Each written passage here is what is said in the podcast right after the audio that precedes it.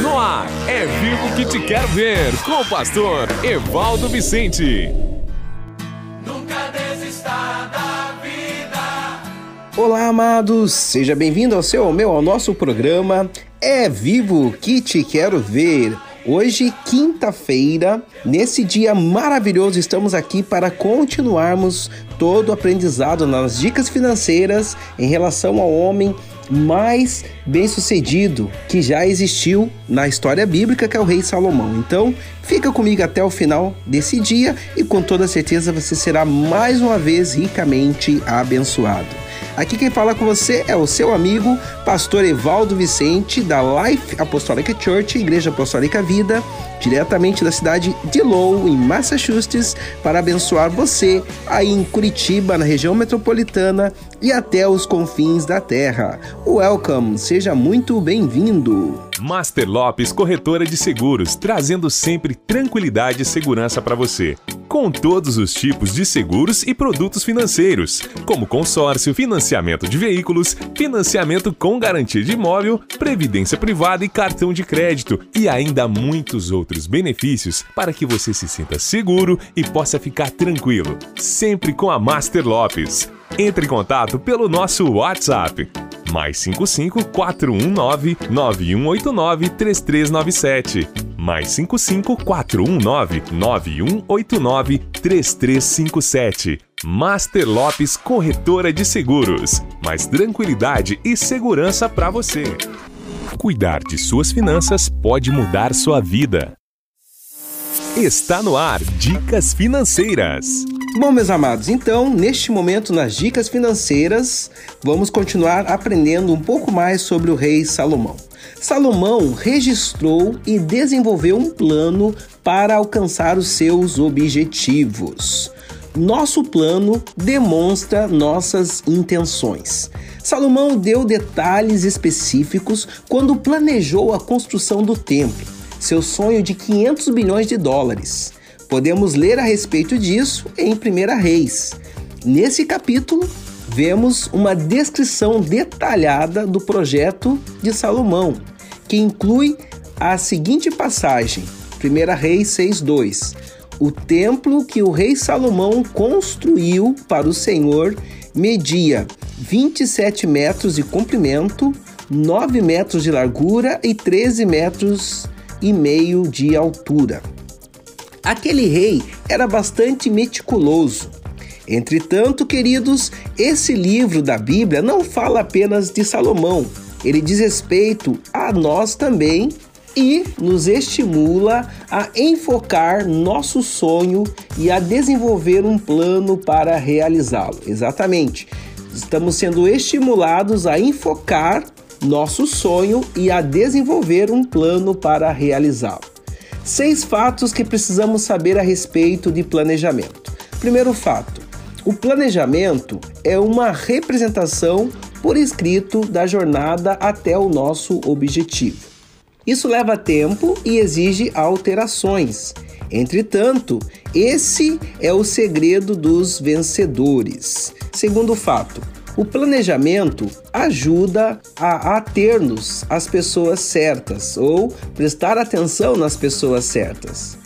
Um dos advogados mais bem-sucedidos dos Estados Unidos dedica a primeira hora do dia a planejar cuidadosamente suas atividades. Ele acredita que a qualidade de seu tempo está diretamente ligada à capacidade de discernir que pessoas merecem encontrar-se com ele ok?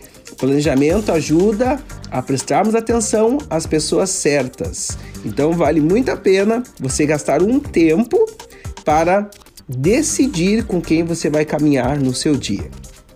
Terceiro, o planejamento nos faz enfocar os detalhes necessários. Mary Kay Ash é uma das mulheres mais bem-sucedidas na América do Norte. Com um patrimônio de mais de 300 milhões de dólares, ela diz que todas as manhãs separa tempo para estabelecer um plano. Ela escolhe seis tarefas que deseja realizar no dia. Então se dedica à primeira delas o máximo possível, só então passa para a segunda. Mary Kay nunca inicia a sexta tarefa enquanto não tiver conseguido extrair o máximo possível das outras cinco de sua lista. Quarto, o planejamento exige disciplina e determinação, independente de gostarmos disso ou não. Planejar geralmente é desgastante às vezes seremos tentados a pensar: seria muito mais rápido seguir em frente e dar início ao trabalho em vez de tentar estabelecer um plano. Evite cair na armadilha de não planejar seu dia, ok? Evite cair na armadilha de não planejar o seu dia. Precisamos planejar sim o nosso dia. Quinto fato: o planejamento sempre revela o caminho mais curto até o nosso objetivo. Isso então nos ajuda a discernir as pessoas, o tempo e os recursos financeiros necessários para cumprir nossas tarefas.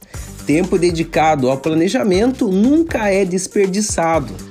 O que tem levado você a evitar o planejamento?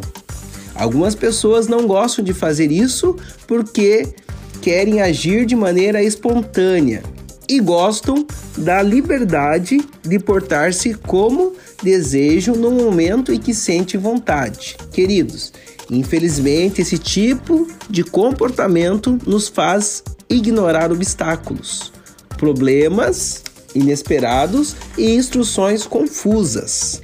É um convite para que os problemas se instaurem.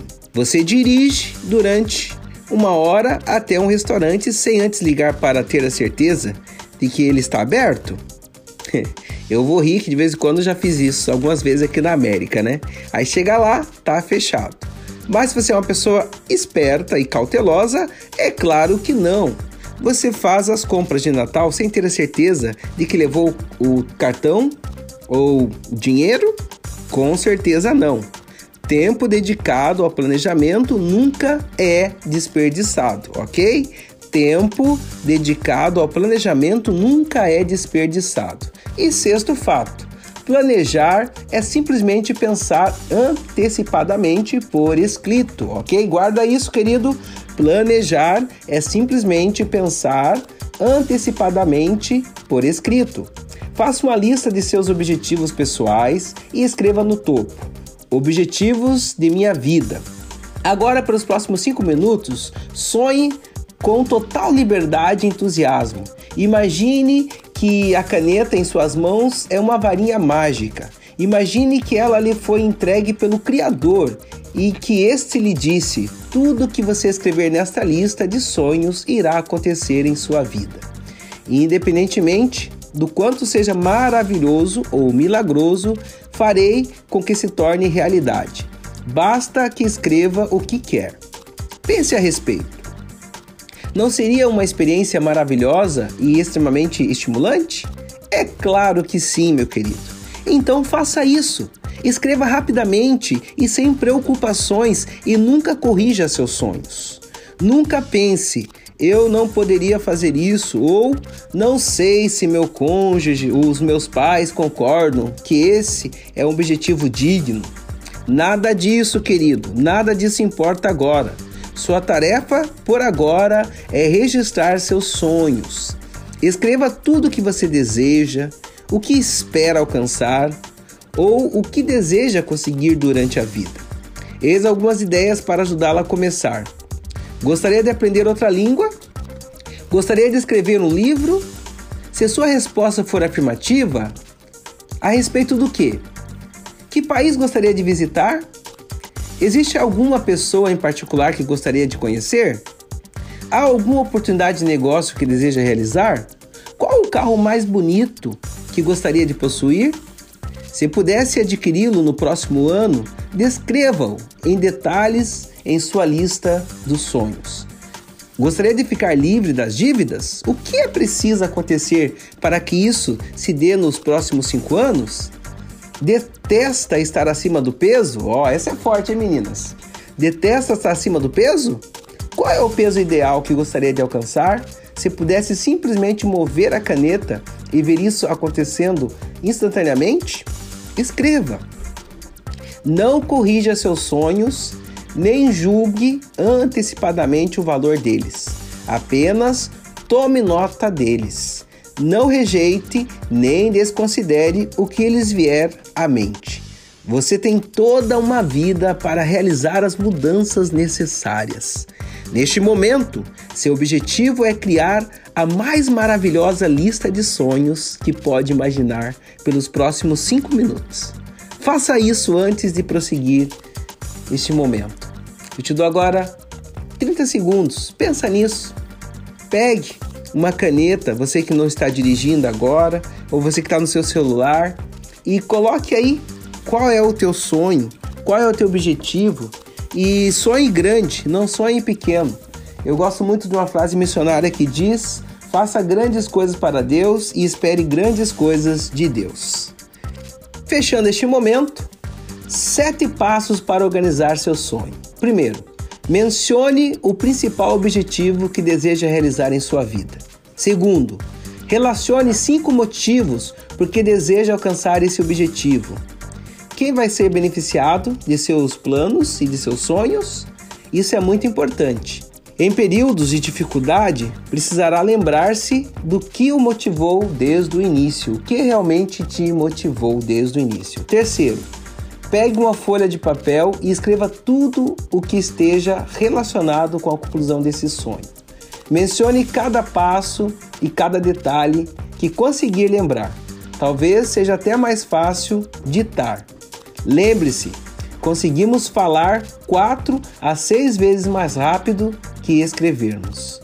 Quarto, liste quaisquer problemas em potencial e tome nota das soluções mais óbvias atualmente. Quinto, faça uma lista de todas as pessoas que poderiam participar de seu sonho. Sexto, crie seu círculo de conselheiros. Esses indivíduos servirão de assistentes, apresentando ideias e compartilhando tudo o que pensarem a respeito de seus objetivos e de seu sonho. Eles o ajudarão a definir e a refinar o seu plano. E sétimo, determine as recompensas pessoais. Seja sincero e escreva todas as recompensas financeiras, emocionais e físicas resultantes de seu projeto. Salomão se valia do planejamento. Esse foi um dos segredos que contribuíram para que ele se tornasse o homem mais rico que já existiu. Ok? Deus te abençoe e sonhe os sonhos de Deus. Oremos. Oração produz vida. Vamos orar.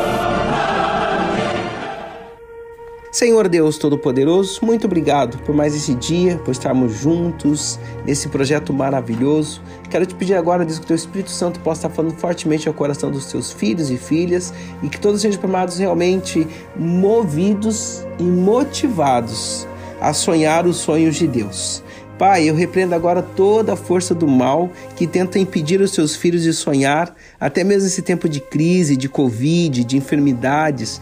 Deus, eu repreendo agora toda enfermidade da alma e peço que teu Espírito Santo traga libertação, liberdade e vida e que todos possam fazer grandes coisas para ti.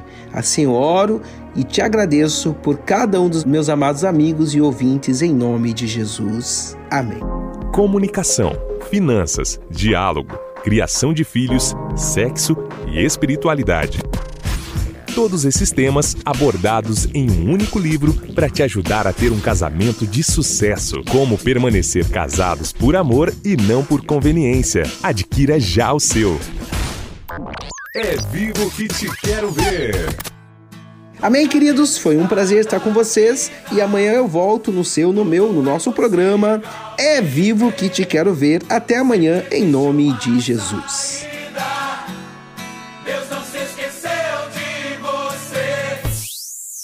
Você ouviu É Vivo que Te Quero Ver, com o pastor Evaldo Vicente.